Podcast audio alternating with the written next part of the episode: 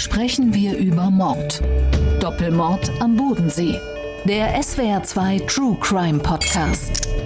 Mit Viktoria Merkulova, Holger Schmidt und dem früheren Bundesrichter Thomas Fischer. Hallo, willkommen beim SWR2 True Crime Podcast, liebe Hörerinnen und Hörer. Ich begrüße auch Herrn Fischer. Schön, dass Hallo. Sie wieder dabei sind. Hallo, Holger. Hallo Viktoria. Bevor wir aber anfangen, müssen wir noch ein Rätsel auflösen, Viktoria. Mhm. Herr Fischer, Sie haben uns versprochen, dass Sie uns einen Film mitbringen, beziehungsweise über einen Film erzählen, der was mit Entführungen oder der mit Entführungen zu tun hat, denn wir haben in unserem Fall Entführung wird über ein paar Entführungsfilme gesprochen. Ihr Lieblingsfilm? Ob es mein Lieblingsfilm ist, weiß ich gar nicht mehr. Ich glaube, damals habe ich das behauptet. Mhm. Äh, Ich kann nur noch sagen, welchen ich meinte. Ich meinte den Film äh, Spurlos, die Entführung der Alice Creed von äh, Blakeson, Großbritannien 2009. Aus Ihrer Sicht sehr sehenswert. Er ist auf jeden Fall spannend. Es ist jetzt wahrscheinlich nicht die allerhöchste Kunst. Es gibt auch Kritiken, die auch nicht unplausibel sind. Es ist ein Kammerspiel um drei Personen. Es gibt inzwischen, glaube ich, auch eine deutsche Adaption, die heißt Kidnapping Stella und läuft äh, auf Netflix in Deutschland. Eine Ist von schöne- 2019. Es gibt auch wunderbare Filme in der ARD-Mediathek. Aber davon Es gibt fast abgesehen, überall wunderbare Filme. Allerdings noch mehr nicht wunderbare. sehr, sehr gut. Ich denke, wir, wir schauen rein. Könnt ihr dann mal gucken, was das in einer der nächsten Folgen mit uns macht und kommen jetzt zu unserem heutigen Fall. Heute geht es um einen Mann, der mehrere Frauen vergewaltigt hat und zwei getötet hat. Es ist der Fall des Killers von Konstanz. Und hier können wir klar sagen, ja, Äh, Wir sprechen über Mord, das können wir sagen. Vor allen Dingen sollten wir aber gerade noch klären, sprechen wir jetzt von Konstanz oder von Konstanz? Konstanz, Ich bin als ich, oder? Badener ja für Konstanz. Wir also sagen ich Konstanz. komme ja aus NRW, wir haben immer mal wieder Konstanz gesagt, aber dann von den Einheimischen hier gehört, nee, nee, das ist falsch. also der Killer von Konstanz. Und wie immer eine investigative Eingangsfrage von mir, Herr Fischer. Was ist das exotischste Tier, das Sie jemals gegessen haben? Hm, eine gute Frage. Also da kann ich nicht mit sehr exotischen Dingen dienen, glaube ich. Haben Sie mal Katze versucht? Nein, Katze habe ich nicht versucht, auch Meerschweinchen habe ich nicht versucht. Es wurde mir nur davon berichtet, von beidem. Und ich glaube, dass außer Fröschen ich da nichts zu bieten habe. Was spricht man in Ihren Kreisen über den Nährwert und den Geschmack von Katzen? Dazu ist mir nichts Näheres bekannt. Sie Ich wissen, weiß Holger, Holger, äh, du verwirrst, glaube ich, alle Hörerinnen und Hörer mit dieser Frage. nein, da, dazu kommen wir gleich. Aber ich äh, glaube gerade ergründen zu können, wie Katze schmeckt. Denn Sie kennen jemanden, der Katze gegessen hat? Ach so, äh, ja, aber ähm, ich habe keine detaillierten Erinnerungen an die Geschmacksrichtungsbeschreibungen. Ich hatte nur den Eindruck, dass es ähm, auf derselben Ebene von Ekligkeit wie Meerschweinchen läuft. Aber das ist natürlich relativ und, wie man äh, richtigerweise sagt, Geschmackssache. Ich hoffe, dass niemand, der uns gerade zuhört, gerade beim Essen ist. Und wenn jemand beim Essen ist, dann nur jemand, der der Katze etwas abgewinnen könnte. Tatsächlich ist Katze früher auch ein arme Leute Essen gewesen. Dass unser Täter heute, da werden wir im Laufe der Folge drauf kommen, tatsächlich auch eine Katze verspeist hat, das ist, glaube ich, eher Ausdruck, dass er tatsächlich wirklich ziemlich durchgeknallt ist, sag ich mal so, Ja. auf den Punkt. Lass uns den Fall anschauen. Bitte. Dass er heute wegen zweifachen Mordes vor dem Konstanzer Landgericht steht, hat der 33-Jährige seiner eigenen Aussage zu verdanken. Der Täter selbst hatte die Ermittler auf die Spur der Morde gebracht. Nachdem er Anfang des Jahres wegen Vergewaltigungsvorwürfen von der Polizei vernommen wurde, gab er nämlich zwei Morde zu. Der Angeklagte hat die Mordgeständnisse im Rahmen der Ermittlungen zu den Vergewaltigungen spontan und aus freien Stücken abgelegt. Er hat den Sachverhalt plastisch geschildert und Details benannt, die nur dem Täter bekannt gewesen sein konnten. Der Killer von Konstanz, Victoria. Was Genau. hat er getan?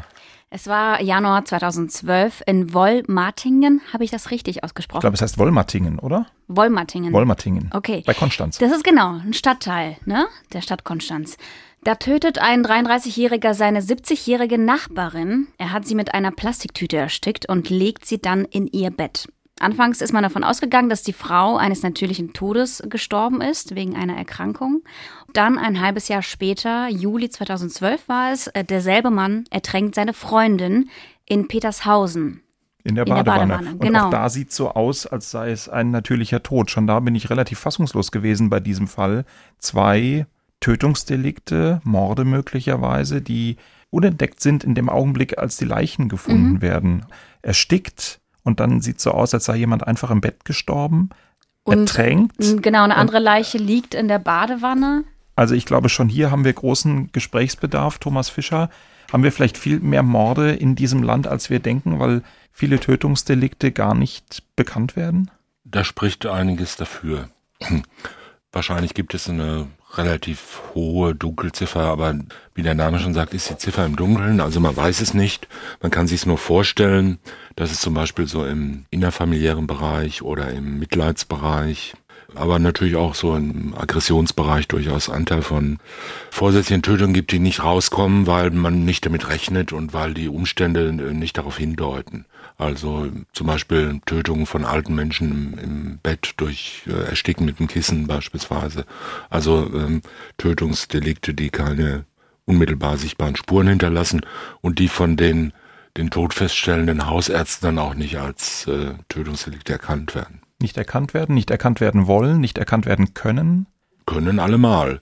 Wollen, nein, faktisch nicht erkannt werden, weil die Aufmerksamkeit nicht darauf gerichtet ist, das zu prüfen, weil mögliche Anzeichen erstens nicht gesucht, zweitens nicht gesehen werden und weil die Ausbildung, die Aufmerksamkeit, also die Konzentration darauf nicht so äh, stattfindet. Es wird ja immer wieder von Rechtsmedizinern darauf hingewiesen, dass mehr Obduktionen gemacht werden sollten, weil man auf diese Weise nicht nur alle möglichen Erkenntnisse allgemeiner äh, medizinischer Art sammeln kann, sondern auch, weil man auf diese Weise möglichen Dunkelzifferfällen besser auf die Spur kommen könnte. In der DDR wurden sehr viele Obduktionen gemacht. Zeitweise wurde fast jeder obduziert, der dort gestorben ist. Und ähm, da hat man diese Probleme nicht so gehabt. Und äh, bei uns ist es aber nicht üblich. Und man muss einfach sagen, es gibt so eine gewisse Routine, dass wenn ein 86-jähriger Mensch im Bett liegt und ist tot morgens, dass dann der Hausarzt kommt und sagt, es äh, tut mir herzlich leid und schreibt drauf koronare Herzkrankheit und äh, Herzversagen und Exitus. Und äh, dass das gar nicht als Anlass gesehen wird, das irgendwie zu untersuchen, ob möglicherweise irgendwelche Anzeichen dafür sprechen, dass ein nicht natürlicher Tod gewesen sein könnte.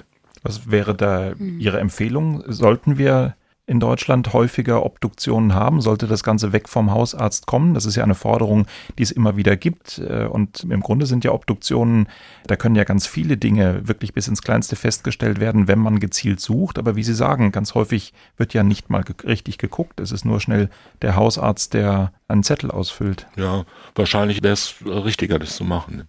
Aber es bestehen natürlich auch gewisse Hemmschwellen bei den Angehörigen, die sagen, ich möchte das nicht, dass mein Angehöriger jetzt äh, obduziert wird und die mit der Möglichkeit nur schwer leben können, dass das überhaupt in den Bereich eines denkbaren Verdachts äh, geschehen könnte, irgendwas sei nicht mit rechten Dingen zugegangen. Mhm. Wie ist das eigentlich beim Totenschein? Da gibt es ja, was der Arzt ausfüllt, da ist dann Todesursache, wenn ich es richtig weiß, natürlich, unklar, unnatürlich. Ja. Wann kommt der Staatsanwalt ins Spiel? Wenn es unklar ist.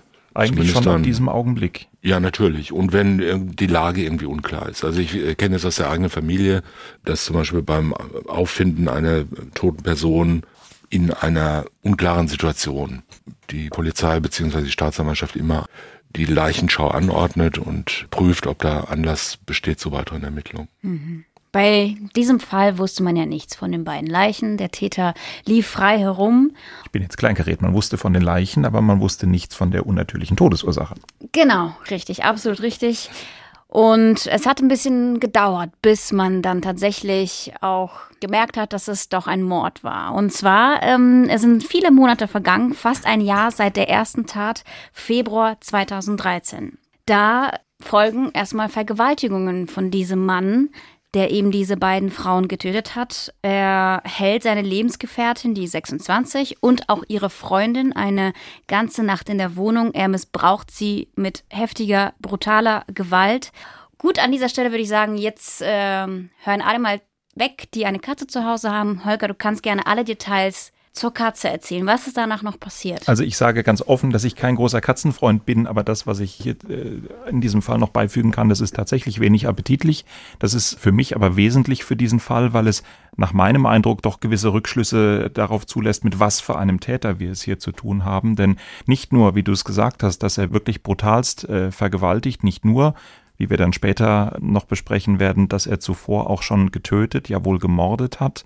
Er hat in diesem Zusammenhang eben auch eine Katze aus der Nachbarschaft mit einem Baseballschläger getötet und so dann beschlossen, dass sie mit Kartoffelbrei doch vielleicht durchaus gebraten gut zu verzehren wäre. Und oh Gott, oh Gott. Ähm, das ist am Anfang dieses äh, Ermittlungsverfahrens immer so als ein völlig durchgeknalltes Gerücht kolportiert worden, aber es ist wohl tatsächlich so gewesen.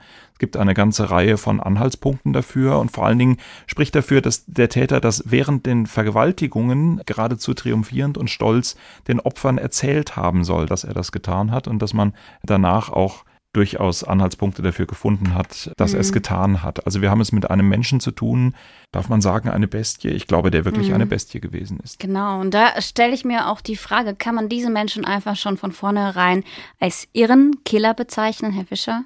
Das kann man gewiss nicht würde ich jetzt mal spontan sagen. Was würden und Sie zu ihm sagen? Wie also die Katze muss ich, muss ich jetzt ehrlich gestehen, die reißt jetzt für mich nicht raus. Also das beeindruckt mich jetzt wenig.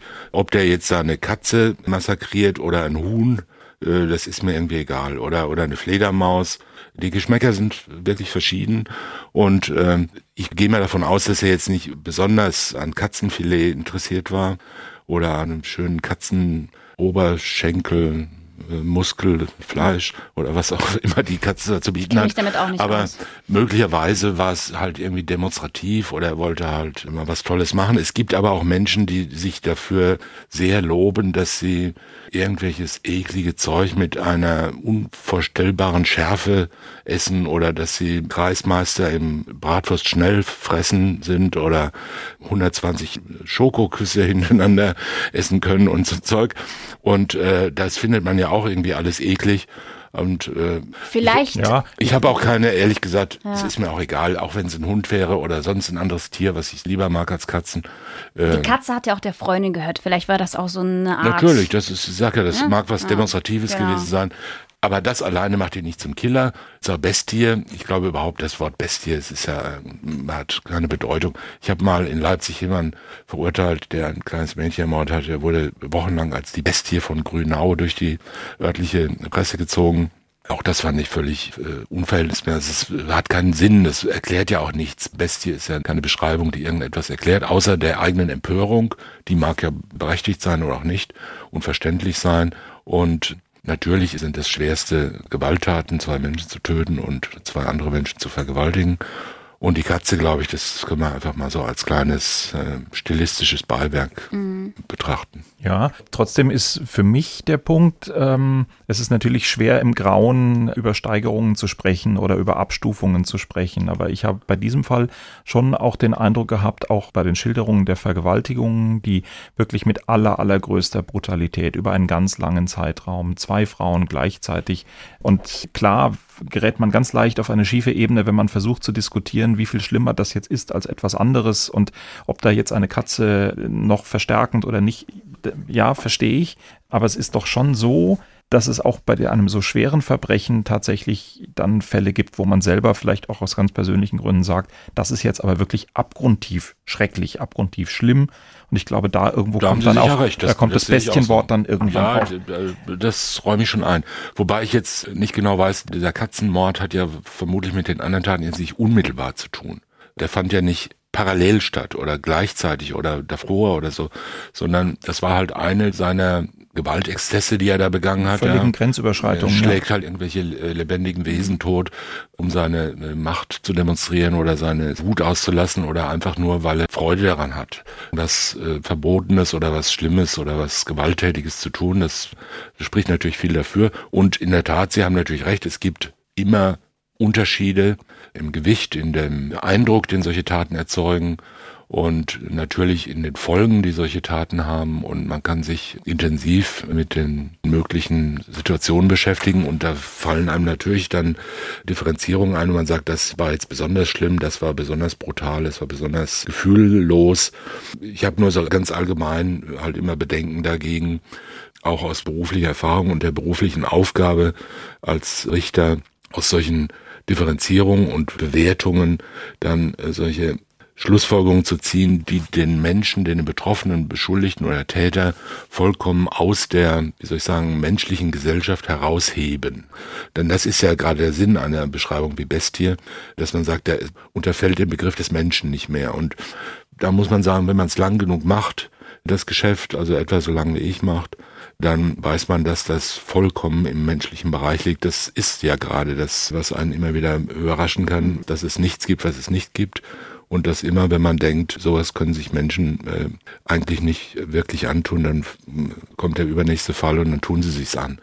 Und äh, das sind auch Menschen und man muss denen gerecht werden. Das bedeutet ja nicht, dass man das irgendwie verkleinert oder verharmlost oder normal findet. Ganz im Gegenteil, es ist eine vollkommen unnormale Handlung, die auch nicht ständig passieren, sondern sehr selten sind. Und man kann davon stark beeindruckt sein. Aber man sollte die Leute und die Täter und die Betroffenen da lassen, wo sie sind, nämlich als Menschen, die irgendwie vollkommen außer Kontrolle geraten sind. Mhm. Und die uns aber selber dann erschrecken, glaube ich, doch als Restgesellschaft, vielleicht mit Ausnahme der kleinen Gruppe der erfahrenen Strafrichter, die wissen, äh, dass sowas immer wieder passieren kann. Wir anderen stehen doch davor und sind einfach fassungslos, was ein Mensch tun kann und welche Hemmschwellen, von denen wir glauben, dass wir sie alle in uns haben, die man alle überwinden kann. Ja, aber wir haben ja jetzt von diesen vier Taten gehört, die ja alle schwere Gewalttaten sind. Fünf, sie unterschlagen wieder die Katze. Ja, gut. Tierschutzgesetz spielt auch eine Rolle und Sachbeschädigung ist ja auch mit der Katze. Und ähm, ja, das sind natürlich alles schwere Taten und die sind auch furchtbar, aber es gibt natürlich auch andere schwere Taten und es gibt noch viel grausamere schwere Taten und wenn man sich da die Bilder oder die Schilderungen oder so anschaut, dann ist man auch erschreckt. Es gibt Menschen, die ihre Kinder in einer unvorstellbar grausamen Weise bei lebendigem Leibe verhungern und verfaulen lassen und in ihren... Es gibt das Völkerstrafgesetzbuch, und, und das, ja, ja. Es gibt all diese schrecklichen Dinge. Es gibt Menschen, die andere Menschen pfählen oder mhm. äh, zerschneiden oder sonst was. All diese schrecklichen Dinge gibt es. Und es hat gar keinen Sinn herzugehen und zu sagen, wir machen jetzt mal eine Hitliste des Schrecklichen. Äh, man muss einfach sagen, die Menschen sind dazu in der Lage, außerordentlich grausam zu sein und ein höchstes Maß an Aggression gegeneinander aufzubringen. Und äh, das kann einen natürlich schon stark erschrecken. Viele sind ja auch von der eigenen Aggression stark erschreckt und von den Antrieben, die sie mhm. haben. Und äh, vielerlei Hinsicht äh, geht ja auch der ganz normale, in Anführungszeichen, Mensch mit Affekten um, die teilweise sehr nah an solche Gewalttaten herankommen. Die werden halt nur kontrolliert, werden abgeschwächt und verwirklichen sich natürlich nicht oder finden gar nicht in einer, ja. werden gar nicht in einer solchen Form dann fantasiert und, und zu Ende gedacht, sondern in scheinbar harmlosere Form umgedeutet. Aber das, das steckt in uns drin, glaube ich. Und man muss ja nur mal in ein Forum im Internet schauen, was dort die ersten 500 oder 5000 Foristen schreiben, was man mit solchen Tätern machen sollte, die angeblich jede Menschlichkeit hinter sich gelassen haben. Da werden sie feststellen, dass es eine große Anzahl von Menschen gibt, die dann vorschlagen, die, die bei, lebendigem, ja. bei lebendigem mhm. Leibe sollte man denen und so weiter, dann geht's los. Mhm. Äh, das heißt, sie sind ganz genauso drauf. Ne? Ja, in dem Moment, wo genau. sie meinen, dass sie im Recht sind. Einerseits Gewaltfantasien, bei diesem Mann waren es ja wahre Fälle und jede einzelne Tat, wie wir gerade auch schon besprochen haben, ist grausam genug. Und dann wird er irgendwann im Februar festgenommen wegen Verdachts auf mehrfache Vergewaltigung. Weil nämlich eine Frau, die er vergewaltigt hat, aus äh, einem Badezimmerfenster fliehen konnte. So ist man auf die Spur äh, gekommen. Und unsere Kollegin Verena Schwald beschreibt, was das dann für die Ermittler alles nach sich gezogen hat, denn daraus sind dann eben auch die Mordfälle ans Licht gekommen. Der Täter selbst hatte die Ermittler auf die Spur der Morde gebracht. Er war festgenommen worden, weil er in seiner Wohnung in Konstanz zwei Frauen brutal vergewaltigt hatte. Bei der Polizei gestand er dann aber auf einmal die zwei Morde.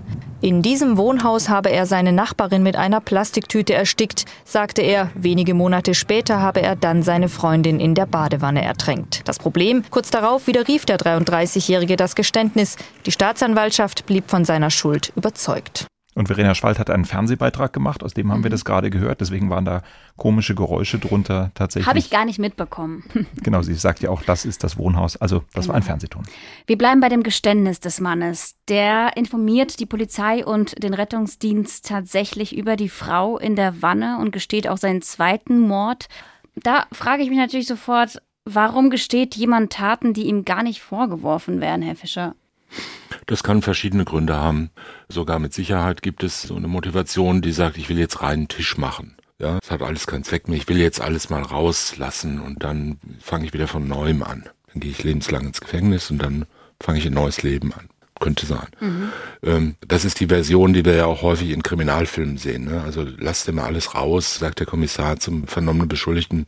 Und wenn du es sagst, dann geht's dir besser. Dann kannst du wieder gut schlafen. Also das ist eine Möglichkeit. Mhm. Die andere Möglichkeit liegt mindestens genauso nahe, dass er halt zeigen will, was er für ein harter Kerl ist.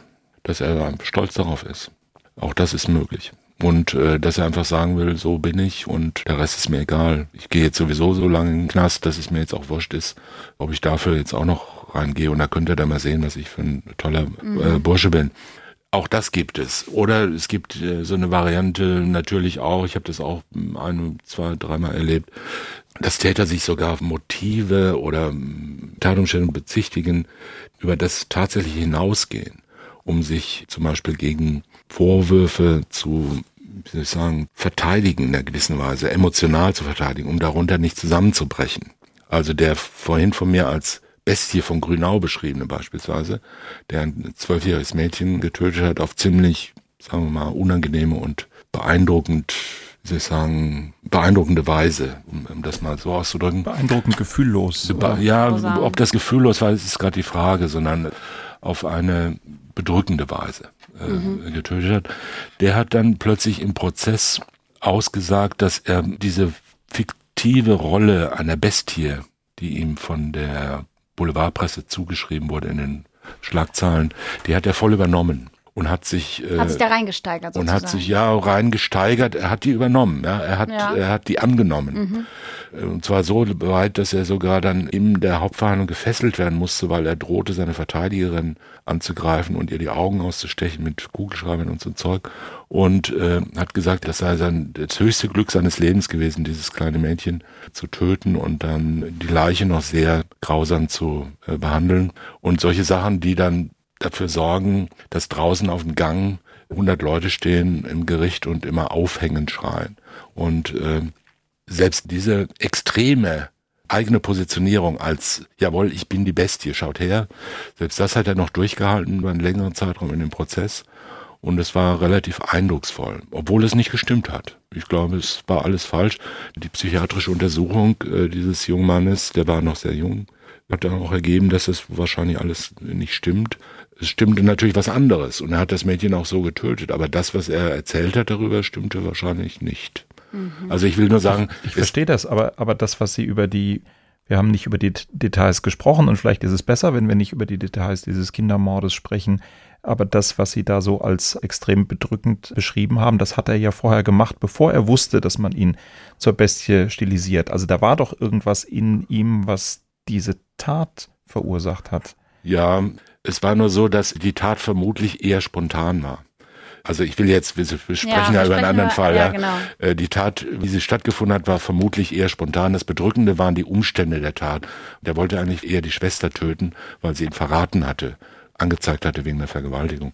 Und die war aber nicht zu Hause, sondern ihre kleine Schwester war daheim. Mit der ist er in den Keller gegangen und hat die im Keller dieses Wohnblocks in so einem kahlen Betonraum getötet. Und einer der bedrückendsten Szenen eigentlich so in meiner Schwurgerichtstätigkeit waren die Fotos von der Kleidung dieses Mädchens, die die ausgezogen hatte auf seinen Befehl hin und ja, das war halt so ein zwölfjähriges Mädchen mit rosafarbener Kleidung und äh, Glitzer, äh, Turnschuhen und so weiter. Und die hatte sie so hingelegt, wie das elfjährige, zwölfjährige Mädchen machen, nämlich ganz ordentlich. Als ob sie gerade das so hingelegt hätte, damit es nicht schmutzig wird und so weiter. Und ähm, wenn man weiß, was er anschließend dann mit ihr gemacht hat, war man da relativ bedrückt. Und das hat er sozusagen voll übernommen und hat gesagt, jawohl, das war ich und das habe ich alles schon geplant. Und ich habe überall in der Stadt habe ich Waffen versteckt, weil ich unbedingt Menschen töten will. Mhm. Und das hat alles nicht gestimmt. Also das, so, eine, so eine Möglichkeit gibt es auch, dass jemand sich so überidentifiziert mit einer Rolle als völliger Outlaw, ne, als Monster. Ne. Sie haben ja gerade auch schon gesagt, für Sie persönlich war das ja auch sehr bedrückend und hat Sie mitgenommen. Will man diesen Prozess eigentlich als Richter sehr schnell beenden oder zu Ende bringen? Weil sonst muss man sich ja immer wieder die Details von vorne anhören. Nein, das ist, dass es bedrückend ist, das gehört halt zum, zum Job sozusagen. Also das ist eine Besonderheit des Falles, aber deshalb gibt's ja jetzt dann nicht mehr Strafe oder ist man ja nicht empörter jetzt oder so. Das ist halt so, wie es ist, ja. So wie äh, das muss man durchziehen. Äh, wie soll man sagen, wenn man Arzt ist, gibt's ja auch Tumore, die schrecklich aussehen und welche, die weniger schrecklich aussehen. Da ist man jetzt ja gegenüber dem Patienten nicht anders eingestellt. Und man versucht rauszukriegen, warum war das so, wie ist es gekommen und beurteilt das und dass einzelne Details jetzt einen mehr oder weniger belasten oder äh, beeindrucken, das mag eine Rolle spielen, aber das muss man natürlich halbwegs im Griff behalten. Kommen wir zurück zu unserem Fall. Wir haben gehört, es gab dieses Geständnis von diesem Mann. Dieses Geständnis zeigt zumindest aus seiner Sicht erstmal, was genau passiert ist. Er hat die Details gesagt und so weiter und so fort. Und gibt es sowas vielleicht wie einen Grund für eine Strafmilderung, wenn diese brutale Tat von ihm beschrieben wird in allen Details? Im Grundsatz ja. Bei Mord wird es natürlich schwierig, weil der Mord ja bei uns eine der zwei, drei Straftaten ist, die mit einer sogenannten absoluten Strafe bedroht sind, also eine Strafe, die keinen Strafrahmen vorsieht. Wir haben ja normalerweise Strafrahmen, sagen wir, auf einen Monat ist die Mindeststrafe, 15 Jahre ist die zeitige Höchststrafe und die Strafrahmen der gesetzlichen Tatbestände liegen irgendwo dazwischen. Es gibt also einzelne Tatbestände, bei denen diese Strafrahmen extrem weit sind, so dass man sagen muss, es ist ja fast schon Willkür, ne? wenn man zwischen sechs Monaten und 15 Jahren kann man da irgendwas ansiedeln, da weiß kein Mensch mehr, wo jetzt eigentlich der Unrechtsgehalt ist. Und äh, es gibt aber halt einige wenige Taten, nämlich zwei Tatbestände aus dem Völkerstrafrecht und den Tatbestand des Mordes, also eines besonders schweren Totschlags, wo eine absolute Strafe angedroht ist, das ist also die lebenslange Freiheitsstrafe. Da kann man keine Strafmilderung geben, mhm. weil irgendwelche allgemeinen Milderungsgründe vorliegen. Anders ist es, wenn man in einen Bereich kommt, wo man von der lebenslangen Freiheitsstrafendrohung runterkommt, in eine zeitige. Also zum Beispiel bei Einschränkung der Schuldfähigkeit mhm. oder bei Versuch könnte man es machen oder bei Beihilfe muss man es machen. Aber wenn ein nicht schuldeingeschränkter Mensch einen Mord begeht und der Mord festgestellt wird, ist die Strafe äh, zwingend Klar. lebenslang. Ja. Jetzt haben wir bestimmt äh, extrem interessierte Studienräte, die uns zuhören und die sich fragen, und was sind die beiden anderen äh, Paragraphen im Völkerstrafgesetzbuch äh, mit der absoluten Strafandrohung? Das ist das Verbrechen gegen die Menschlichkeit unter Tötung von Menschen und der Völkermord unter Tötung von Menschen. Beides Tatbestände aus dem Völkerstrafgesetzbuch. Das sind seine Anwendungen in Deutschland noch gar nicht so furchtbar lang. Nein, 1998 ist das Völkerstrafgesetzbuch geschaffen worden in Deutschland und da gibt es diese beiden Tatbestände. Gut, schon wieder ein Exkurs. Wir beenden das gnadenlos und kommen zurück zum Fall. Er hat die Taten gestanden in der polizeilichen Vernehmung. Darüber hatten wir gesprochen. Die Ermittler waren völlig überrascht, weil sie diese beiden Taten bis dahin gar nicht als Tötungsdelikte angesehen hatten. Dann hat man ermittelt, hat durchaus objektive Anhaltspunkte dafür gefunden, dass das alles stimmt. Dass er auch Wissen hatte, dass nur der Täter haben kann, was ja die Ermittler immer besonders beeindruckt, weil sie es für einen ganz, ganz wichtigen äh, Moment halten, dieses sogenannte primäre Täterwissen vorzufinden, aber dann widerruft er das alles und sagt, nee, das ist alles gar nicht so gewesen und sein Verteidiger bietet die Interpretation ab, er habe das im Grunde nur gemacht, um ablenken zu wollen, weil er sich dem Vergewaltigungsvorwurf ausgesetzt sieht. Was passiert jetzt im Strafverfahren? Das Geständnis ist da und wieder weg. Haben wir es noch? Ja, ja, kann sein. Ähm, kann alles sein. Es kann, kann ja sein, dass sie das abheften, dieses Geständnis, und sagen, nee, dann machen wir hier von Null an weiter mit ja, aber nicht auf so einer äh, formalen Ebene. Äh, bloß weil einer gesagt oder geschworen hat, dass es ein falsches Geständnis war. Die Beweisführung ist frei, im Ermittlungsverfahren sowieso und im Strafverfahren, also im Prozess, in der Hauptverhandlung auch. Das Gericht wertet die Beweise nach seiner freien Überzeugung auf der Grundlage dessen, was in der Hauptverhandlung vorgetragen wird. Und da kann man ein solches Geständnis einführen. Wenn er es widerrufen hat, wird er es ja nicht wiederholen in der Hauptverhandlung, sondern da wird halt gesagt werden, er hat bei der Polizei oder in der staatsanwaltschaftlichen oder in der ermittlungsrichterlichen Vernehmung gestanden. Da gibt es ein Protokoll drüber. Das kann man verlesen als Urkunde und man kann dann die Vernehmungsperson als Zeugen vernehmen. Oder man kann ihn selbst fragen und sagen, haben Sie das bei der Polizei gesagt? Es gibt ja verschiedene Möglichkeiten. Manche sagen, das habe ich nie gesagt, das ist alles gefälscht und kann mich daran nicht erinnern oder ich war geistig umnachtet und was weiß ich, was ich da bei der Polizei erzählt habe. Andere sagen, jawohl, das habe ich erzählt, weil ich zum Beispiel von der Vernehmungsbeamten bedroht worden bin oder weil ich irgendwelche Vorteile haben wollte. Das kommt ja auch vor. Und das wird ja auch teilweise, ich will jetzt nicht sagen, beim Mord äh, wäre es außerordentlich ungewöhnlich, kann ich mir nicht vorstellen, dass es vorkommt, aber in anderen Bereichen kann man durchaus da auch äh, Zweifel daran haben, ob immer alles so äh, regelkonform stattfindet, wie es äh, sein sollte. Und natürlich gibt es Situationen, dass äh, Vernehmungsbeamte auch mal sagen, also hören Sie mir zu, wenn Sie jetzt hier ein Geständnis ablegen, dann äh, können Sie heute nach Hause gehen und sonst werden wir versuchen, einen Haftbefehl gegen Sie zu erwirken. Und wenn man zum drogensüchtig ist, beispielsweise, oder Alkoholiker ist. Ich wollte gerade fragen, an welche Phänomene denken Sie bei dann Betäubungsmitteldelikten? Dann hat man ein hohes Interesse daran, nach Hause zu kommen und nicht einzufahren in die U-Haft. Und äh, nimmt solche Vorteile vielleicht an und sagt dann hinterher, das äh, habe ich nur deshalb gemacht. Ob das stimmt, es ist immer die Frage und muss dann ermittelt werden und muss geglaubt werden oder nicht geglaubt werden. Und, äh, Aber es kommt schon häufig vor, dass Täter dann ihre Geständnisse doch widerrufen. Ja, vielleicht teilweise, manchmal ganz, manchmal teilweise wird gesagt, das so stimmt das nicht oder so habe ich das nicht gesagt mhm. und äh, das ist falsch aufgenommen worden. Das hat ja alles auch gelegentlich seine Berechtigung.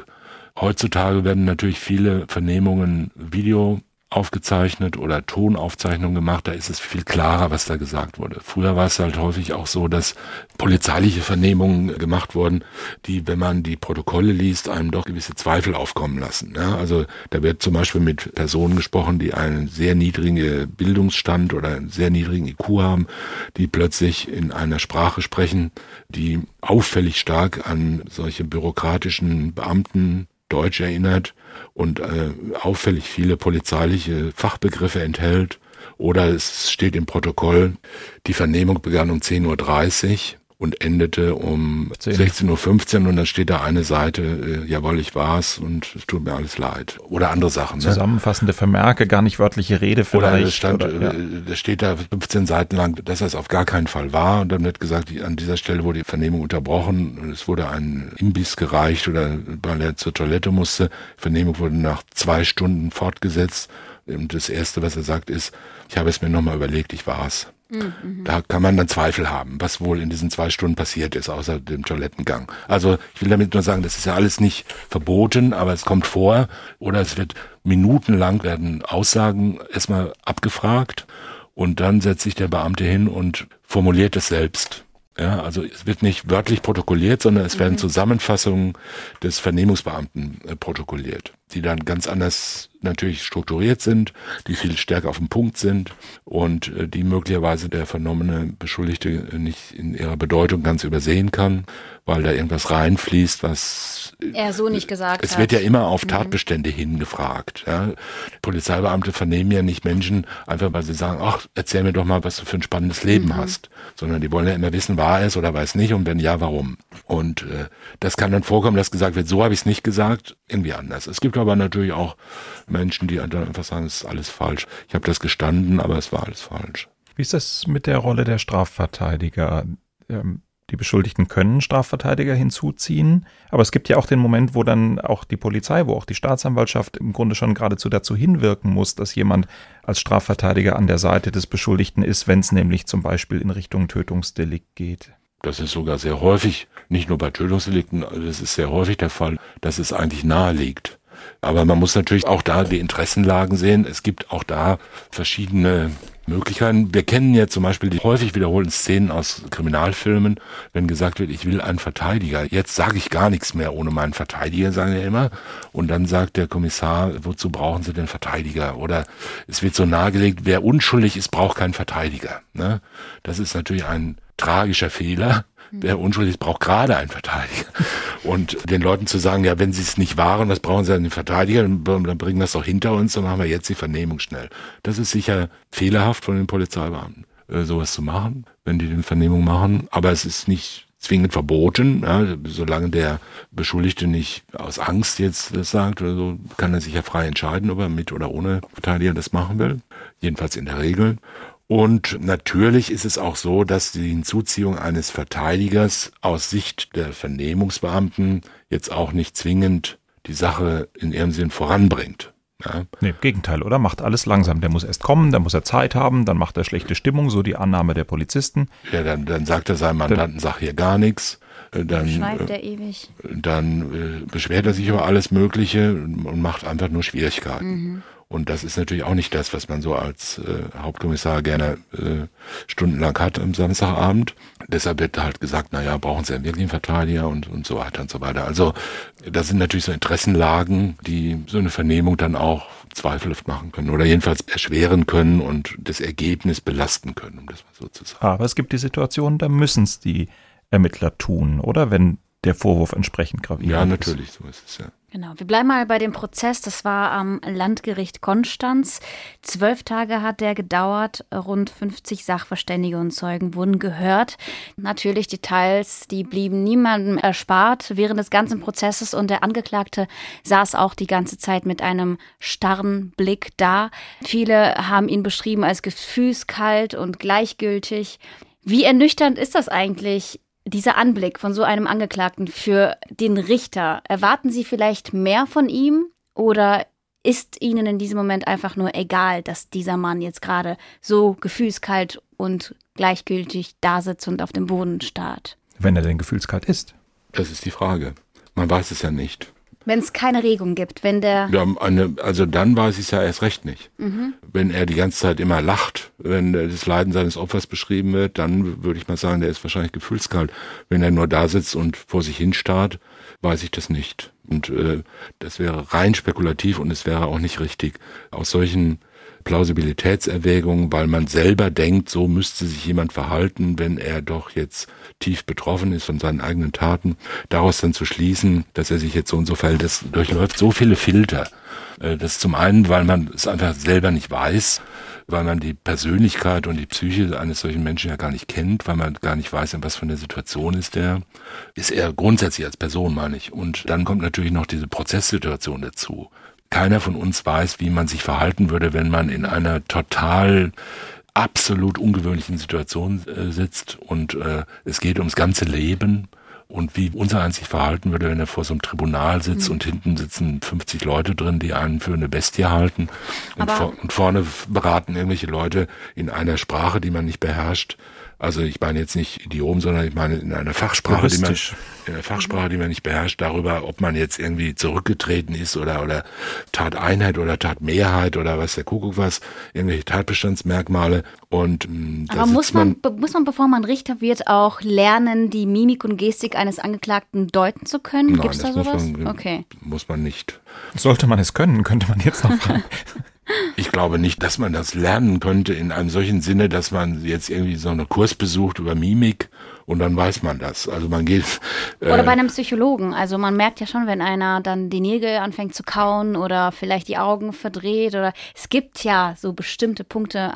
Naja, solche allgemein menschlichen Regungen und Körpersprachen, Signale nimmt man natürlich wahr. Und wenn man den Beruf eine Weile macht, wird man auch das anwenden wie fachlich richtig man das anwendet, ist immer natürlich eine Frage. Es gibt ja solche und solche Richter, wie es ja auch solche und solche Journalisten oder solche und solche Polizisten gibt oder was auch immer. Der eine hat halt mehr Gespür für andere Menschen, der andere weniger.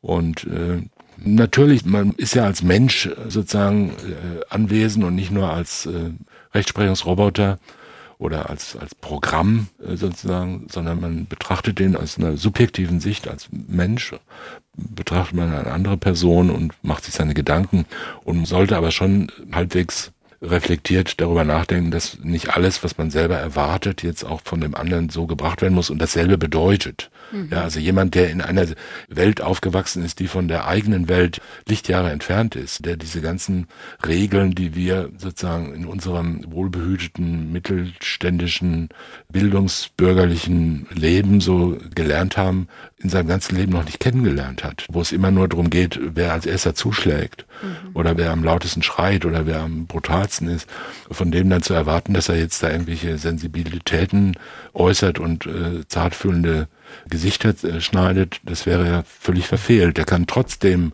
da sitzen und es kann ihm leid tun, auch wenn er scheinbar unbewegt ist oder wenn er Dinge sagt, die unser eins vielleicht unpassend findet, ja, weil er die Worte gar nicht hat. Bevor jemand Richterin, Richter oder Staatsanwalt wird, muss man ja Vorbereitungsdienst machen, Referendariat. Da durchläuft man diese ganzen Stationen, man lernt ganz viel über Prozessrecht, Lernt man von den Ausbildern, die man da hat, lernt man von dem Richter, dem man zugeteilt ist, tatsächlich auch diese Dinge? Wie haben Sie das Nein, gehandhabt? Überhaupt nicht. Überhaupt Sagt nicht. man dem Referendar, pass mal genau auf, der verhält sich nach meiner Meinung so und so, weil und frag mal so und so? Nein. Spielt gar keine Rolle, oder? spielt nicht die geringste Rolle.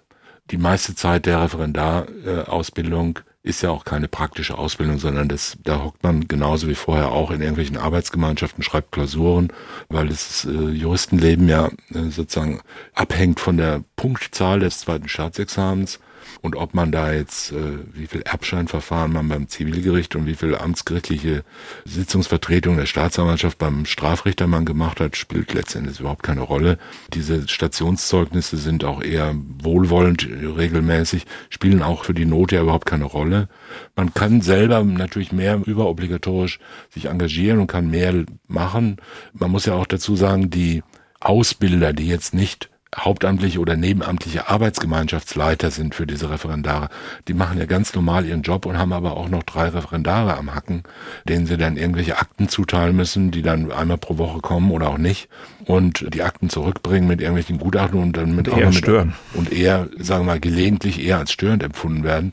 Und es ist also durchaus äh, nicht völlig unüblich, dass man da zum seinem Ausbildungsrichter kommt und der sagt, hier, nehmen Sie mal die Akte mit. Ich würde sagen, in zwei Wochen kommen Sie wieder und geben mir Ihr Gutachten ab. Ja. Äh, Also in meiner Rechtsanwaltsstation zum Beispiel bin ich hingekommen, der hat gesagt, hier haben Sie mal zwei Akten, kommen Sie in drei Monaten wieder und was soll ich denn Ihnen ins Zeugnis schreiben? Hat er mir am ersten Tag gefragt, was er Ach. mir das Zeugnis schreiben soll. Also das war völlig belanglos. Ja. Andere m, Man muss sagen- aber feststellen, was er ihnen reingeschrieben hat, hat im Ergebnis gewirkt. Ja, ja, natürlich. Schleim Man- dich nicht ein, Holger. alles gut. Und äh, also man darf sich das nicht so vorstellen wie so eine wirklich äh, tiefe Einführung in das Richterleben oder in das Staatsanwaltsleben oder in das Rechtsanwaltsleben, sondern es ist ein erstes Reinschnuppern. Man sitzt von den ersten wirklichen Akten seines Lebens und darf halt mal Anklage vorlesen in der Hauptverhandlung, als wenn man bei der Staatsanwaltschaft ist. Aber diese Einzelheiten des Berufs, die psychologischen Einzelheiten, die lernt man natürlich nicht. Vor allen Dingen, weil man ja auch in einer ganz anderen Belastungssituation steckt. Man hat dann einen Fall pro Woche, während ein Richter ja vielleicht zehn Fälle pro Tag hat. Wobei es bei mir persönlich schon vor dem ersten Examen ein wirklich spannender Moment war, als ich im Auftrag des Staatsanwalts einen Fahrraddieb habe festnehmen lassen dürfen. Aber nutzt sich, glaube ich, auch ab, dieses Gefühl. Ja. Ich glaube, auch zurück jetzt müssen Fall. wir wieder zum Fall zurückkommen und uns vielleicht diesen Menschen anschauen, der diese schrecklichen Taten begangen hat. Also er ist zwar ein junger Mann, 33. Er hat sich mit Gelegenheitsjobs und Hartz IV über Wasser gehalten. Seine Ausbildung zum Metallbauer macht er, als er schon erwachsen ist. Er schafft es bis zur theoretischen Prüfung. Aufgewachsen ist er in Württemberg. Er verbringt seine Kindheit und Jugend in Heimen, bei Pflegeeltern, in betreuten Wohneinrichtungen. In einer Sonderschule für Schwerziehbare macht er den Hauptschulabschluss. Alkohol und Drogen prägen Genau. sein Leben, stellt das Verfahren fest. Und- es gibt zahlreiche Vorstrafen. Genau, ganz krass, was ich, also ich hab's selten gehört, dass jemand mit zehn Jahren so viel Alkohol trinkt, wie er das gemacht hat. Also es war wohl ein bis zwei Sechserpack Bier täglich. Das war normal. Manchmal auch Schnaps mit zehn Jahren. Ich hätte jetzt gerne einen Drogenexperten hier, der uns sagt, was das eigentlich bedeutet, was das mit der Psyche macht. Aber ich glaube, auch das kann einiges anstellen. Und auch schon als Kind und Jugendlicher begeht er Brandstiftungen, Diebstähle, Einbrüche, gestohlene Autos mit Unfallflucht und so weiter und so fort, Körperverletzungen. Das Gutachten im Prozess kommt zum Ergebnis, er habe eine dissoziale Persönlichkeitsstörung mit einer Neigung zum Sadismus. Da wären wir jetzt, glaube ich, auch selber drauf gekommen bei dem, was wir schon über ihn gehört haben. Entsprechend ist die Strafe dann auch ausgefallen. Er ist wegen Mordes zu lebenslanger Haft mit anschließender Sicherungsverwahrung verurteilt worden. Und Aber die- das bringt uns alles noch nicht der Frage näher, warum diese extremen Gewaltausbrüche in doch auch so relativ kurzer Zeit passiert sind. Ja, weil vor allem dieser Mensch einfach auch sehr unauffällig gelebt hat. Das haben auch Nachbarn erzählt über ihn. Sie haben ihn beschrieben als einen freundlichen Menschen, als jemand, der sehr ruhig war, aber einige meinten auch, dass er hier und da mal Angst verbreite. Tatsächlich gab es da eine Nachbarin in Wol Wolmertingen wäre immer noch mein Vorschlag. Okay. Ähm, sie sei wohl von ihm vergewaltigt worden und sie hatte auch Angst, dass er ihr was Schlimmeres antun kann.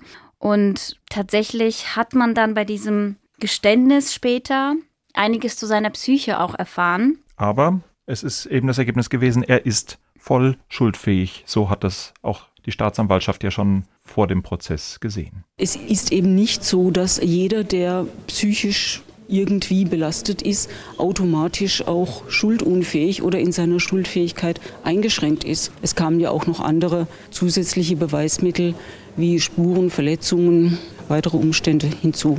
Ich glaube, das ist noch ein Punkt, da lohnt sich nochmal drüber zu reden. Äh, wenn in einem Prozess äh, eben von der schweren Kindheit des Täters die Rede ist, von den äh, vielen Dingen, die er erlitten hat, dann ist in der öffentlichen Wahrnehmung immer so ein bisschen der Eindruck, das mindert alles automatisch schon die Strafe. Jeder Satz, der hier kommt, zu einem Heimaufenthalt, zu einem Alkoholmissbrauch, senkt schon die Strafe. Ist aber ein Fehlglauben, Thomas Fischer, oder? Diese Dinge müssen vor Gericht thematisiert werden, was das Leben des Angeklagten geprägt hat. Aber deswegen ist ja die Höchststrafe nicht ausgeschlossen. Nein, ist sie nicht. Man muss sowieso die Dinge immer in ihrer Relation und ihrem Verhältnis, also zu anderen Dingen sehen. Also ich würde zum Beispiel zunächst mal auch sagen, es ist jetzt schon mehrfach gesagt worden, der Mensch hat diese schrecklichen Taten begangen. Natürlich ist eine vorsätzliche Tötung oder sind schwere Vergewaltigungen auf eine gewisse Weise schrecklich, sind aber jetzt nicht an sich schon schrecklich, sondern man muss aufpassen, dass man nicht aus dem bloßen Zusammenhang der Taten dann sozusagen Rückschlüsse zieht auf die einzelne Tat. Also wir wissen, er hat zwei Menschen umgebracht, wir wissen aber nicht genau warum. Und ob diese Taten wirklich schrecklich waren, weiß man nicht. Es war eine vorsätzliche Tötung, also mit einem Mordmerkmal. Was ist äh, denn kein schrecklicher Mord? Ja, dann kann man das, wenn alle Morde schrecklich sind, muss man ja das Wort nicht mehr benutzen. Äh, das ist so, äh, das, dann ist es halt einfach ein Mord. Das ist wie, glaub, bei, das ist wie bei der Vergewaltigung. Wenn Sie mal darauf achten, mhm. äh, es gibt äh, kaum Berichte über Vergewaltigung, in denen die Vergewaltigung nicht brutal heißt. Fast alle Vergewaltigungen werden als brutal bezeichnet. Er hat sie brutal vergewaltigt. Ist das jetzt noch eine Beschreibung der speziellen Form der Vergewaltigung oder ist es eine Aussage darüber, dass Vergewaltigungen brutal, immer brutal sind? Verstehen Sie, das meine ich. Aber eine Vergewaltigung überwindet immer den Willen des anderen. Ja, aber das ist ja Sinn der Sache. Also sonst ja. hieß es ja nicht Vergewaltigung, sondern irgendwie anders. Es gibt ja auch Tatbestände von sexuellen Handlungen ohne Gewalt. Und eine sexuelle Handlung, die auf Gewalt beruht, heißt halt Vergewaltigung beispielsweise, unter bestimmten Umständen. Und dazu jetzt immer noch zu sagen, er hat sie brutal vergewaltigt oder ihn brutal vergewaltigt, tendiert dazu, eine Differenzierung einzuführen, die in Wirklichkeit gar nicht vorhanden ist, sondern einfach nur so eine moralische Wertung nach oben drauf zu setzen. Natürlich sind Morde schreckliche Taten, schreckliche Verbrechen. Aber deshalb muss man nicht immer sagen, dieser schreckliche Mord. Man sagt ja auch nicht, dieser unverschämte Diebstahl. Und so schreckliche Steuerhinterziehung. Ja, genau. Äh, dieser unverschämte Diebstahl. Schon wieder ein unverschämter Ladendiebstahl. Das sagt. Ja, wir sind ja alle sehr emotional, wenn es um Menschenleben geht, um die Gesundheit von Menschen und vielleicht ja, und weil auch alle empathisch. Weil, na, das hat mit, sauer, und wenn ja. wir alle Richter wären, dann würden wir vielleicht auch so. Nein, alle so hat, äh, empathisch hat damit, glaube ich, nichts zu tun. Empathie ist äh, was anderes. Empathie bedeutet nicht, dass man immer empört ist und bedeutet auch nicht, dass man möglichst viel Mitleid hat, sondern Empathie bedeutet nur, dass man sich in andere Menschen hineinversetzen kann. Und zwar in die Opfer und in die Täter. Und deshalb muss man versuchen, sich auch in die Täter reinzuversetzen. Dass zum Beispiel von Richtern immer verlangt wird, sie sollten mal gefälligst empathischer sein. Das ist insoweit äh, ein bisschen äh, rätselhaft, als dann immer gesagt wird, Richter seien viel zu verständnisvoll mit den äh, Angeklagten. Aber das ist ja gerade die Empathie da an der Sache. Das bedeutet ja nicht, dass man bemitleidet und bedeutet auch nicht, dass es, wenn das Leben schwer ist, dass man sagt, ach du bist ein armer kleiner Junge gewesen und deshalb werde ich dir diesen Mord jetzt verzeihen. Man muss auch mal zum Beispiel einen Blick darauf werfen, was sagen wir eigentlich immer über die Opfer von zum Beispiel Kindesmisshandlung oder sexuellem Kindesmissbrauch. Wir sagen, diese armen Opfer, die kleinen Kinder, die da äh, missbraucht oder misshandelt werden, die sind für ihr ganzes Leben geschädigt die sind schwer traumatisiert, die äh, können gar kein normales Leben führen, die haben schwere psychische Störungen als Folgen davon. Und wir verlangen von der Justiz und von uns selbst, dass wir in hohem Maße mitleidig und äh, verständnisvoll mit diesen Kindern sind und diesen Opfern unser ganzes Mitgefühl geben. Und wenn diese Kinder äh, acht Jahre älter sind, und zwölf Jahre alt sind und einen Sechserpack Bier am Vormittag saufen, statt in die Schule zu gehen, dann sagen wir, da sieht man, was das für einer ist. Schon ganz früh war er dissozial. Und wenn er dann auf zehn Jahre älter ist, dann sagt man, das ist doch wohl das Mindeste, dass der jetzt Sicherungsverwahrung kriegt und lebenslang angesperrt wird, weil es ist ja offenbar, äh, kommt das Böse aus ihm raus. Also ich will damit sagen, das sind ja dieselben Menschen, Ja, ich verstehe, und was Sie meinen. Absolut. Dieselben Menschen, und wenn wir sagen, wie kann der herkommen und sagen, ich bin ein armes Heimkind und bin im Heim schon immer vergewaltigt worden und mein Vater habe ich nicht gekannt und meine Mutter hat mich nur geschlagen oder beschimpft oder war selber immer besoffen. Und dann sagen wir, äh, du kannst mir viel erzählen, ne? reiß dich gefälligst zusammen und werd so ein anständiger Mensch wie ich. Und im selben Atemzug sagen wir, die armen, armen Kinder, mit denen müssen wir Mitleid haben. Also ich will damit nur sagen, das eine stimmt so viel wie das andere und es stimmt so viel nicht wie das andere. Man muss die Dinge in ihrem Zusammenhang sehen und man muss die Lebensläufe in ihrem Zusammenhang sehen. Mhm. Und wenn man hergeht und sagt, dieser Mörder, der da jetzt zwei Frauen umgebracht und zwei vergewaltigt hat, der hat ein schweres Leben als Heimkind gehabt oder ist so und so misshandelt worden als kleines Kind und war so und so einsam in seinem Leben und so verzweifelt und so stark Opfer, dann muss man dasselbe Mitleid mit ihm als Opfer haben, wie man Empörung hat für ihn als Täter. Mhm. Und äh, man muss es gegeneinander abwägen. Das muss dann natürlich nicht dazu führen, dass man sagt, du, der muss jetzt weniger bestraft werden. Aber es kann dazu führen, dass man sagt, ich verstehe, wie sowas kommt. Denn wir wollen es ja verhindern. Wir wollen ja nicht einfach nur sagen, du bist ein Monster, also werden wir dich jetzt mal irgendwo reinhauen und lebenslang wegsperren, damit du uns aus den Augen bist und dann warten wir aufs nächste Monster, über das wir uns empören können. Wir wollen ja letzten Endes wollen wir ja, dass solche Taten nicht begangen werden. Also müssen wir vielleicht dafür sorgen, dass Kinder nicht so behandelt werden in Heimen, dass Kinder nicht missbraucht werden, dass Kinder nicht misshandelt werden, dass Kinder eine Chance haben, ein vernünftiges, anständiges Leben zu führen und dass ihre dissozialen und sonstigen Persönlichkeitsstörungen frühzeitig erkannt und gemildert werden und dass wir die nicht in solche Unglückslaufbahnen reinlaufen lassen. Das kann man nicht immer verhindern, aber man kann auch nicht einfach immer nur sozusagen so ein Leben in Scheiben schneiden und sagen, jetzt bist du das Monster und jetzt bist du das Opfer.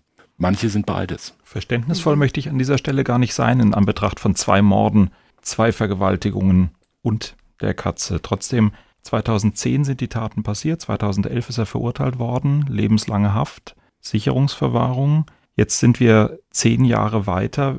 Wenn er auf einem positiven Weg wäre, wann hat er eine Perspektive, die Haft zu verlassen in einem günstigen Verlauf? Oder frühestens wann? Na, wenn der frühestmögliche Antragszeitpunkt auf äh, Strafrestaussetzung zur Bewährung gekommen ist. Die Sicherungsverwahrung ist ja keine fortgesetzte Strafe, sondern eine sogenannte Maßregel.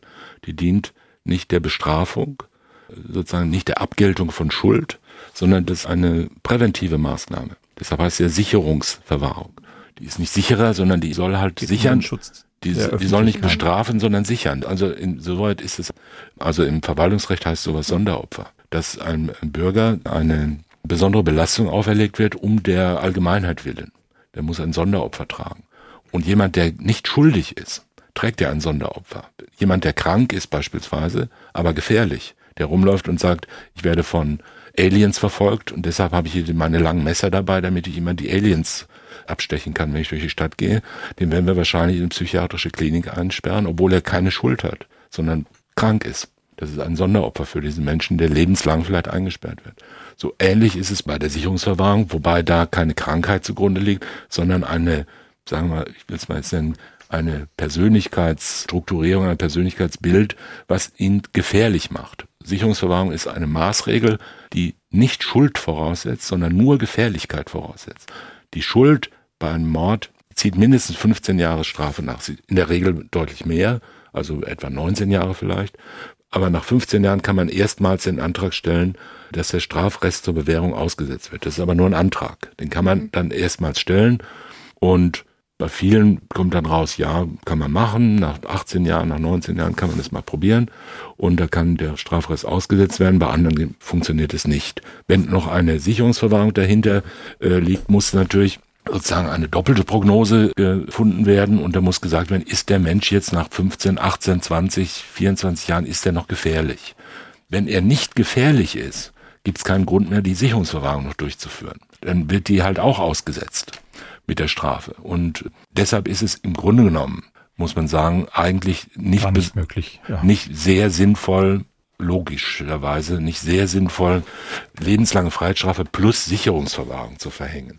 Denn die Prognose ist ja immer dieselbe. Ja, der kommt überhaupt nicht in die Sicherungsverwahrung, wenn die Strafe nicht ausgesetzt werden kann. Und äh, die Strafe kann nicht ausgesetzt werden, wenn er gefährlich ist. Also das ist dieselbe Prognose auf zwei verschiedenen Ebenen.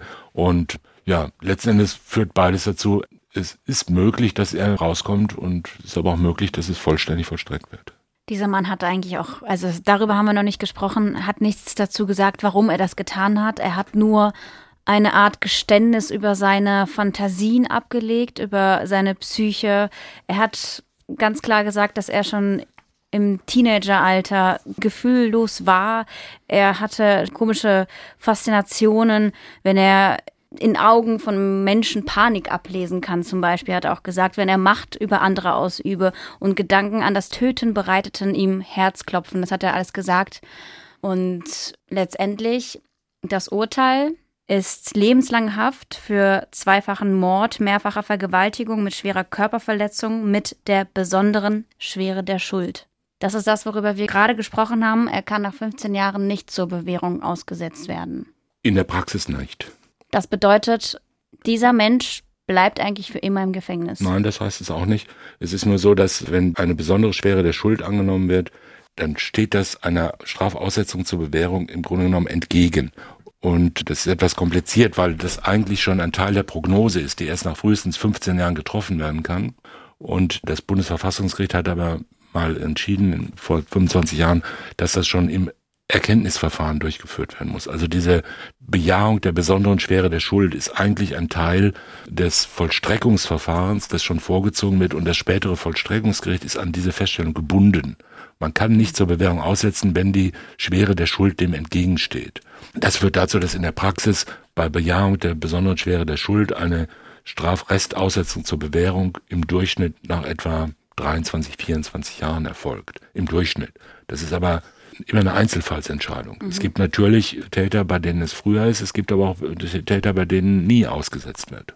Aber ich verstehe das nicht. Und also dieser Mensch sagt ja von sich aus, der liebt das Töten. Er hat Herzklopfen dabei. Er findet es toll, in die Augen von Menschen zu gucken, die gerade Angst haben.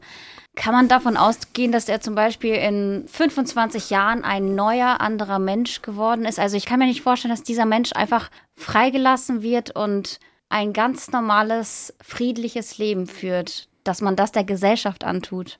Na, schauen Sie, wir haben, wir sind ja aufgewachsen in Deutschland mit mindestens einer Generation von Menschen, die sechs Millionen Juden umgebracht haben und haben dann alle sehr ordentliche, schöne Leben geführt in ihren gepflegten Vorgärten und haben uns erzogen. Also man sieht, Menschen können sich offenbar ändern und äh, das Leben ist sehr vielgestaltig. Und wir müssen ja zum Glück, das ist ja gerade Sinn der Sache, wir müssen ja nicht heute entscheiden, ob jemand in 25 Jahren ein anderer Mensch sein wird, sondern wir sagen, wir sperren dich jetzt mal 25 Jahre ein und dann schauen wir mal und dann werden wir ja dann weitersehen. Und das, glaube ich, kann man schon. Also diese Möglichkeit muss man schon einräumen. Denn wenn man sagen würde, wir wissen heute schon, dass du für dein ganzes weiteres Leben, das vielleicht noch 60 Jahre dauert, immer ein Monster bleiben wirst, immer ein hochgefährlicher Mensch und wir geben dir nicht die geringste Chance mehr, jemals noch rauszukommen, dann wäre das wieder beim Volksgerichtshof. Wäre das, äh, wie das Bundesverfassungsgericht 1977 schon gesagt hat, äh, verfassungswidrig, weil es gegen die Menschenwürde verstoßen würde. Jeder Mensch muss die Chance haben, mehr nicht, nur die Chance haben, nochmal in die Freiheit zu kommen. Und das kann man mit einem Restrisiko, was völlig unvermeidlich ist, ausprobieren. Man kann das versuchen einigermaßen hinzukriegen durch einen vernünftigen Vollzug, durch eine Beschäftigung mit der Person und dass Menschen innerhalb von 20, 25 Jahren unglaublich sich ändern können, auch in ihrer Struktur, dass sie Anpassungsleistungen erbringen können, das wissen wir alle aus unserem eigenen Leben. Und äh, diese Möglichkeit sollte man auch allen anderen einräumen, auch wenn sie scheinbar ganz weit entfernt sind. Und wie das dann im Einzelnen mhm. sich vollzieht und wie man das kontrolliert und ob das überhaupt möglich ist, das äh, ist ja gerade die Frage. Und, und, hängt möglicherweise auch vom Glück der richtigen Therapeuten, auch der davon, richtigen Therapie ab? Es hängt von allem Möglichen ab. In jedem Menschen steckt ganz viel drin und ganz viel Überraschendes und Neues. Und so wie in diesem Täter ja wahrscheinlich auch nicht immer schon der ausgereifte Mörder und Vergewaltiger gesteckt hat, steckt vielleicht auch in diesem Menschen, der Mörder geworden ist, auch die Möglichkeit, äh, sich im Alter beispielsweise, ja, wenn er etwas ruhiger geworden ist und das Leben in anderen Bahnen verläuft, so zu verhalten, dass man sagen kann, das kann man riskieren, mhm. ihn auf Bewährung rauszulassen. Mhm. Ist möglich. Der Doppelmord vom Bodensee, ein Fall, der uns am Ende ein bisschen ratlos lässt, ob all dem, was wir gehört, was wir darüber besprochen haben. Genau. Ich weiß auch nicht, was ich noch hinzufügen soll. Ich würde einfach nur sagen, ich danke vielmals für diese Folge. Vielen Dank an Sie, liebe Hörerinnen und Hörer, dass Sie zugehört haben. Vielen Dank, Herr Fischer, dass Sie wieder dabei waren. Holger, danke für deinen Einsatz. Und dann hören wir uns einfach nächstes Mal wieder. Bei der nächsten Folge. Viktoria, vielen Dank dir. Sprechen wir über Mord. Sie hörten einen Podcast von SWR2. Das komplette Podcast-Angebot auf swr2.de. SWR2 Kultur neu entdecken.